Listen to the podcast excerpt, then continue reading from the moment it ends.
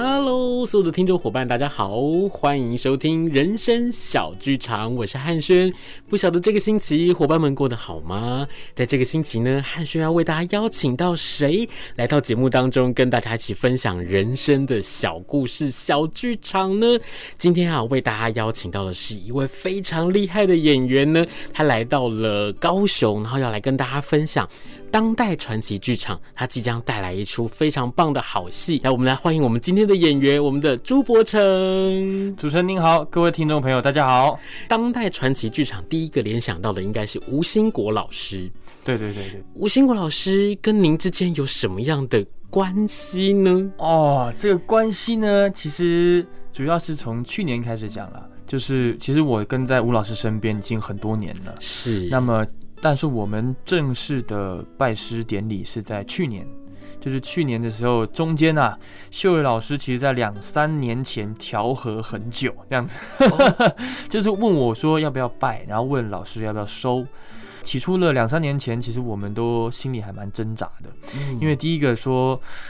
这个新国老师他拜过师，所以他知道说要承载可能有压力，或者是一些师傅的期望这样子。他作为一个继承者，一个徒弟，他知道那样的感受，他心疼我，他希望我不要有这么大压力。是。那我自己呢，身为一个学生，那因为在京剧的环境里面非常妙，如果学生的戏演好了，那就是学生很棒；学生的戏演不好。人家就会问你老师是谁，就谁教的，所以我心里就担忧啊。我身为一个学生，如果我拜师之后，我如果演不好，或是有不好的表现，会连累老师。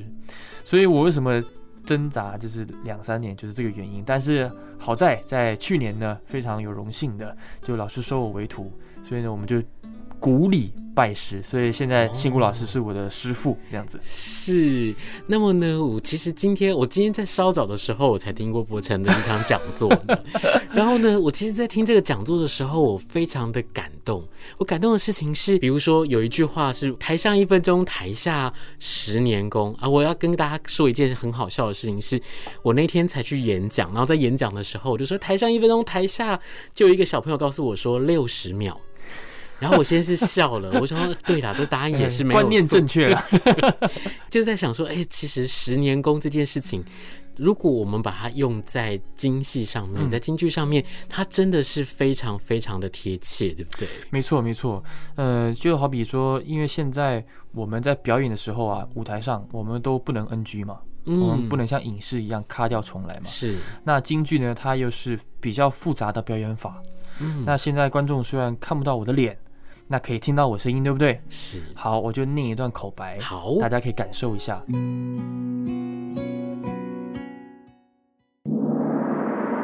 十落翻榜，十五年，雁过衡阳，隔一天。这是京剧的念白。其实我这样念差不多一分钟或三十秒了，但是呢，要形成这样子的韵白，我的咬字、我的吐音、我的声腔，真的是要花上好多好多的时间才可以形成。嗯，我是有一个很好奇的问题，我就想问说，当初为什么想要走这条路呢？其实呢，呃，原因呢很简单，呵 呵呃，就是小时候比较好动。然后呢，妈妈其实是学音乐的，嗯，所以呢，妈妈很支持我们小孩子去碰艺术，因为家里就我跟我妹妹嘛。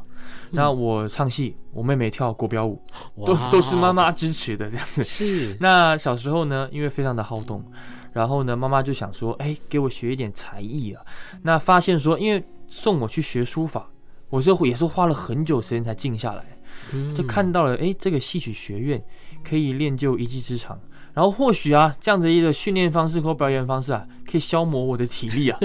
而且呢，把小孩子放送进去呢，学校管，因为我们住校。嗯，其实就是这样子一个念头。然后呢，带我参观了一个学校。然后我一看，想说哇，上下铺又有宿舍，小朋友这么多。然后呢，可以学表演。但是对表演其实不是那么懂。但是因为京剧嘛。翻打、舞刀弄枪的，我一个男生，我会觉得很酷哇，对，真的就觉得很酷。就说好，那我要考试，就这样子就考就进去了，然后就开始一连串练功啊、学习啊，就这样开始。嗯，而且我听说是很早就要起床练功，对不对？对对对，我们都是五点半要起来，然后五点五十就开始第一堂功。嗯然后一直练练练到晚上的七点半，我记得是对下课。哇塞！然后就这样子的生活，从小学的时候开始。没错，我们是从小学五年级嘛，也就是十岁招生嘛，是就小五进去，然后呢，你要念到高中毕业。是那中间呢，当然会有评鉴，也就是说学校呢会看你适不适合。嗯，学校如果认为你不适合的话，你就。要离开去一般的学校，那中途也有学生自己觉得我撑不下去的，因为你早上五点半起来，你就要开始倒立。那倒立呢，你从一分钟开始练，但是我们长大时间你会拉长，越来越长，对，那十五分钟。然后呢，还有各种的翻跟斗，还要拉筋，还要劈腿，呃，你还要唱戏。唱戏其实不好受，是因为我们的表演要穿很重的戏服哦，我们都是。演古人，所以有什么盔甲、水袖，然后胖袄一层一层的，舞台上那个聚光灯打下来又热，对，还要勒头，还要勒那个头，把头勒得很紧的，才能把帽子戴上。是，你的一举一动好像都受牵制一样。所以，或许对于剧校的小朋友来说啦，表演呢、啊，一开始不是那么浪漫。嗯，不，不是那么的对自由这样子。我对我们来说，我们的表演一开始就是很拘谨的，它是一个很严格的知识化的一个训练。然后我们才会变成熟能生巧，嗯哼，巧才能进入一种化境。当然，那个是非常困难的过程。这样是是，因为我就想说，其实呃，所有的听众伙伴们在听到这一段的时候，会不会在想说，其实像现在的孩子们，他们的不管是抗压性也好，或者是平常的他们可能比较常去接触的是三 C 啊，对对对。现在还会有小孩子想要去念这个学校吗？又或者是说，在学习的这个过程当中，不会有很多的时刻是，哇，我觉得外面的世界好精彩，我好想要出去哦，我好想要试着去探究更多更多多彩多姿的世界哦。可是呢，就这样子一个一路这样走过来，然后走到了毕业之后，真的踏上了这条路之后，我觉得那是另外一个更不一样的转折了吧？就是都已经学了这么久了，那。嗯哎，终于有机会，你可以让你后悔喽。可是你还不跑哎，你还继续的去做这件事情。所以你在你毕业之后，你就到了当代传奇吗？呃，我接触当代其实是在国中的时候。嗯哼，就是我想啦，每一个唱戏的一定都会有中间挫折或是撞墙期。是，就是毕竟训练的时候就会有这迷惘，然后再再来就是面对这个行业的发展。到底有没有希望？嗯哼，我从小学五年级进学校的那一刻，我才十岁，等于说我还没开启这一行，是就已经有反对声浪，就说、哦、对，不要再学了。哎呀，你这个以后没有人看，真的不要再学了。说是带着这样的声浪，一直学学学学到我国中的时候，因为我的老师很严格，我的老师叫郭宏田老师，嗯、他是当年跟着那个坐船来的，来到台湾的，那也教过新国老师，也是新国老老师。那那时候对，就是非常严格的教育底下呢，我就觉得我撞墙期了，我不行了。那时候当代传奇剧场呢就开设了传奇学堂，也就是由吴兴国老师呢，他们号召两岸的一级名师，嗯，然后呢剧团自费，我们学生是不收钱的，嗯，利用寒暑假的时间呢给我们加工唱戏。然后我就是这样从国三一路参加，就是连续参加了五到七年这个学堂之久。我慢慢慢慢的了解这个剧团，因为在学堂里面我们都学的是传统，但是也间接的了解了吴兴国老师他为什么在做创新，而且也看到他的剧码有多么的跨界或是跨文化。是。那其实我的埋下了一个种子啊，就是呢这个摇滚水浒，嗯，对，摇滚系列没错。是因为我有看了摇滚水浒，非常的精彩。然后呢，其实我在去年的时候，我有这个机会访问到吴兴国老师。其实我在访问他的时候，刚刚一开始我还跟他们说，就是哎，跟大家讲说，哇，我真的是在访的时候，我是手发抖啊。然后我是觉得，天呐，他是一个我非常敬仰的一个大前辈，而且呢，我觉得他非常的有远见。因为其实刚刚柏成讲到的是说。到底京剧在台湾，或者是传统戏曲在台湾，它还有没有这样的舞台，或者是有没有这样的观众会继续的去看，继续的去欣赏，或者是我们讲更残酷的是接受这件事情？辛苦老师其实很早很早就把。京剧，然后结合了现代，我们把它融合在一起，然后变成了另外一种很不一样的韵味，摆在舞台上面。而且它不只是让现代的观众看到，它更照顾到了学习传统戏曲的学生们。他带着这个艺术的潮流继续的往前进，然后走到了下一个篇章。这对我来说，我觉得当时候会发抖。我终于找到原因是什么，因为对他的那个敬仰，还有在这个过程当中，刚刚我们听到柏成在讲说，哎。其实，在撞墙期的他，透过了这样的一个学习，透过这样的一个过程，渐渐的找到了自己的方向，也找到了诶，怎么样继续的走下去，让传统跟现代的这条路，它可以有更多不同的发展。所以，其实我在当代传奇的这个粉丝页上面，我看到了一句话，我觉得非常的特别，而且也很想要跟我们的听众伙伴来分享，是让传统和现代在剧场里接轨。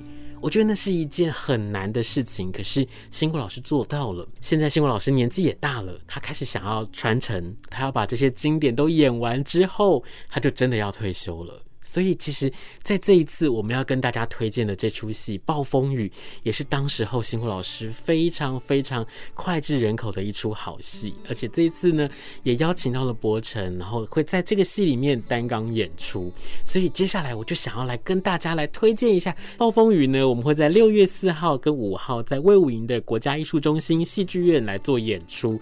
那如果有兴趣的朋友们，你赶快赶快赶快来抢票了。那如果想要来购票的话，呢，我们可以到我们 OpenTix 上面去搜寻《暴风雨》或者是当代传奇剧场。OK，然后我们再回到我们刚刚在聊的这个内容里面，我就想要来请博成来为我们介绍一下。哎，其实，在当代传奇剧场里面，你会带领的青年军们去做另外一个不同的发挥，是不是？对，我们在六年前的时候，就老师鼓励我们嘛，所以我们成立了一个叫新传奇青年剧场的。嗯、那主要呢，演员都是年轻人。那我们知道，当代的文本大多就是改，就是世界的经典是文学，那比较涵养比较厚的这样子。对对对。然后呢，做的都是大戏啊，都是两个小时以上的大戏。但对于我们青年团来讲，我们做的可能就是原创文本，是或者是文本的拼接，小的小的文本也都有。哦然后我们做的作品呢，大约也就是七十分钟最多了。那因为我们这样子啊，才可以把东西带着跑。因为你作品不要太长，然后呢，你的这个场布啊都不要太大。我们可以北中南，甚至我们也去过了两个呃易碎节，一个爱丁堡，一个亚维农这样子。是对对对，在国外这样到处去演。那我觉得这也是老师给我们一个很好的教育吧。这样说，因为真的是我常常跟团员说了，因为团员也会有撞墙期的时候。然后我在去年拜完师，老师就把我册封团长。但我就会关心他们呢、啊，因为他们看到他们这种状态的时候，我就会跟他们精神喊话。我说我知道，我知道你们在想什么，我知道你们觉得唱戏可能很难，我知道你们要站上舞台有各种各种的功法达不到老师的要求，但是你们要想。我们去过两个易碎节，我试问你们身边的同学，有谁十八岁、十九岁、二十三岁以前跑过两个世界的艺术节？而且是我们的自己的创作。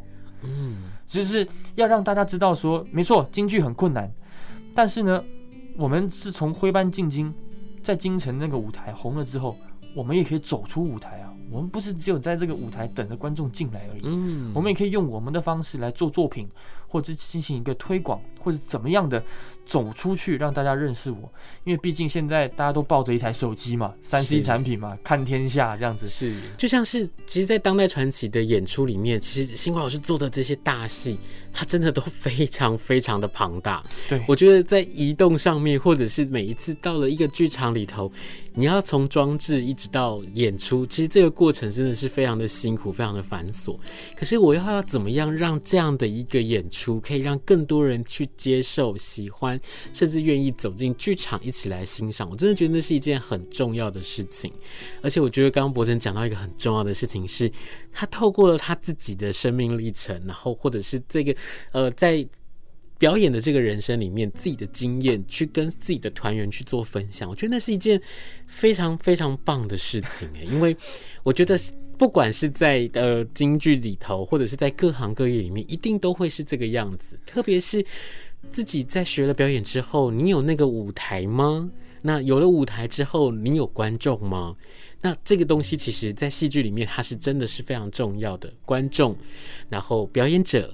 故事，然后还有表演的场地，我觉得这个东西是戏剧的四大元素，那是完全跑不掉的。可是我们要怎么样在生活当中，在自己喜欢的事情里面，去找到一个属于自己的舞台，跟我最喜欢的伙伴们一起在台上跟大家分享。我觉得那是一件非常非常难能可贵的事情。嗯、可不可以先跟大家来介绍一下我们这次要呈现的这个故事呢？这个故事呢，啊，其实呢，它就是在讲这个波布罗。他呢被放逐，然后呢跟他的女儿这样子。那在放逐的时候，他们就飘到了一个荒岛上面。嗯。那荒岛上面呢就有两大族群，一个是当地的原住民族群，一个是精灵的族群。那波布罗就用他人类文明的智慧去统治他。等到有一天呢，那些害他的仇人们，哎，经过了此岛。他就呼唤一场暴风雨，把他们全部吹到这个岛上面，然后一个一个要审判他们。那我演的是他仇人的儿子，叫霍定南。那么我爱上了波布鲁的女儿米兰达，所以这个呢，本来是一个仇恨的故事，要报仇的，是呃父辈父辈的仇。结果呢，这个我们儿子辈啊，女儿相爱了。那爸爸们看到哇，对方的儿子跟女儿相爱，所以用爱的力量。来化解。那我觉得这个戏很有趣的是，它既有一个短短的呃故事，它讲了很多的概念，讲到了说，比如说殖民，嗯，我们去统治里面的统治精灵、原住民，一种人类的这种侵略殖民，还有这个知识的一种权利，嗯，还有一个就是爱的力量，还有贪婪。它其实讲了很多，而且他最后最后啊，就是那个我觉得很感动。我每次在排练场看老师念最后那一段。就是感谢观众们的鼓掌，然后莎士比亚那时候写的，就是有一种寓意啦，还要退出舞台，放我自由。那、嗯、老师用一种吟唱的方式的时候，就会好舍不得他下去，你知道吗？就觉得是眼泪真的快掉出来了。我知道那是台词，我晓得那是台词，但是这个台词灌到信国老师身上这一生的时候，他的感染力非常非常的强。是，真的，特别是刚刚我们有聊到说，其实新国老师他已经就是已经在计划要退休，对，所以其实这个作品真的是演一次就少了一次，或者是说演了一次之后，其实下一次你要再看到他，可能就不是新国老师在台上去做这样的演出。那真的在刚刚听到那段台词的时候，我真的也非常的有感，因为我觉得哇。我下一次我还能够遇见他吗？或者是这个作品会永远的留在我们的心中了？对。对，而且其实《暴风雨》这个作品，它是莎士比亚在独立创作的最后一出戏，嗯，所以他在写的这个戏的时候，对很多人来说，他都非常非常的珍惜它。而且，其实《暴风雨》它不只是呃舞台上面有演出过，电影上面也有，或者是在音乐上面有很多很多的表演的形式。我到底要怎么样去吸引到这些不同的观众走进剧场，一起来欣赏当代传奇所带给大家的《暴风雨》呢？其实还有一个重要的人物叫林秀伟老师，是是，就是信国老师呢。我们知道，就是京剧这个部分，当然他已经把京剧的表演很丰富化了。嗯、秀伟老师呢，他就也是有舞蹈的概念，对。舞蹈的概念，而且秀伟老师他非常偏好一些民族色彩很浓厚的艺术，嗯，对，所以在这里面可以看到，不管是符号、图腾，而且总导演是徐克导演，对，就是。这个组合真的是黄金组合，太难得，太难得。徐克导演是一个非常有名的电影导演呢，是，就是呢。呃，如果大家呢对于今天我们现在在讲的这个内容很好奇的话，大家赶快上当代传奇剧场的脸书或者是网站上面去看，你会看到秀伟老师他的这个装扮，他的这个扮相非常非常的特别。没错，而且他自己还下去演，这个真的很难得。对，然后刚刚呢，博成在讲到说徐克导演，我一开始听到的时候，我还想说，诶，这个导演怎么跟香港电影导演的名字一模一样？是他吗？对，然后我就在看，奇怪，是他吗？好，结果一看之后，我整个大吓到，就是，这是大导演徐克吗？他怎么会可以有这个机会，然后一起跟新辉老师跟大家一起来合作，去做了这样一出这么棒的好戏？然后我就想，哇，这个这个卡司光是导演讲出来就已经不得了了。对，光是你一个新谷老师导演，徐克总导演，然后呢，呃，这个戏呢，因为它是也算算是个大戏，嗯，然后呢，就可以看到说里面其实有很多的行当。很多的角色，而且很多的演员。那么我们很感谢，就是说呢，就是当代每次做戏的时候，都给我们年轻演员很多的机会。嗯，所以包括我也会在这个戏里面演出。嗯，可以看到说我们在这里面怎么去，比如说精灵跟原住民有魔法战，我们怎么用戏曲的方式去实现这个魔法战？是对。然后还有，因为波布罗他在做法的时候，呃，这个服装设计也是很厉害。服装设计帮他设计了一个非常大的一个法袍，嗯、那个法袍必须要站在一个很高的高台上面。是。那其实辛苦老师早年呢、啊、演这个戏啊也是意外，呃，曾经从高台上摔下来，把手摔断了。哇！摔断了，你隔天还要演呢、啊？他不是说摔断了就休息啊？他就是，所以他就这样撑着上去吗？没错，他撑着上去把这一档演完。哇！就打着绷带石膏，然后继续把它演完这样子。哇哦！因为呢，我呃，我比较幸运的是，我现在手上拿到了这张 DM。这张 DM 你一摊开来，你就会看到刚刚我们在讲到的那个服装，它有多么的长，它有多么的盛大。就是一打开来之后，一整个 DM 上面你会看的，哇哦，你就会非常非常的惊讶。那我再告诉大家，这个服装设计是谁，大家应该就会听到之后往后退个三步哦，他是叶景天。叶景天就是非常非常有名的服装设计，不管是在呃很多的电影里头，又或者是其实舞台剧，我看过他有几次不同的设计在里面，我真的觉得就是哇。之大卡司、大阵容，然后让这样的一个呈现变得非常非常的精彩。没错，就是当代传奇剧场的每一个演出，其实都是花大钱。说实在的，因为第一个是老师要的美学，他非常的严格。嗯，他要找的不管是合作的艺术家们，他都希望是一线的，他都希望给观众是最好的，是，而不是而不是说我只把。表演顾好，就是我的服装、我的灯光、我的概念，甚至我的布景什么的，一切的设计，它都要是最好的。然后让观众呢，其实也觉得也是老师的一种负责任。因为老师这个人很妙，老师很妙是说，他常常告诉我们，做艺术啊，不能为别人做，你要为自己做啊。他说你要专注在自我，但是呢，每次做这种大戏呢。他又会想到，哎，要找那个别的艺术家，他要给观众的时候，他又会给的非常的丰富，非常的满，是这样子。我真的觉得哇，大家一定要走进剧场来欣赏这个复刻经典《暴风雨》。再次跟大家说一下，还有演出的时间，在高雄的时间是六月四号到六月五号，在威武营的戏剧院。那欢迎大家一定要走进剧场，一起来欣赏。不晓得柏成在这一次在这个排练上面有没有什么特别的故事或特别的？呃，不管是有趣或者是呃新奇感动的故事，可以跟我们的听众伙伴来偷偷分享一下呢。其实每次这种戏啊复排的时候，因为毕竟他演过，然后呢，我们都看到的是这个以前的演员的影片，嗯，然后我们去学习嘛，对不对？我觉得很有趣的是说，可以看到当时的演员在舞台上摩擦出的火花。但是你我们要把它放在现代再去把它复演的时候，或许那些火花在我们身上没有了，我们擦出的是另外一种火花。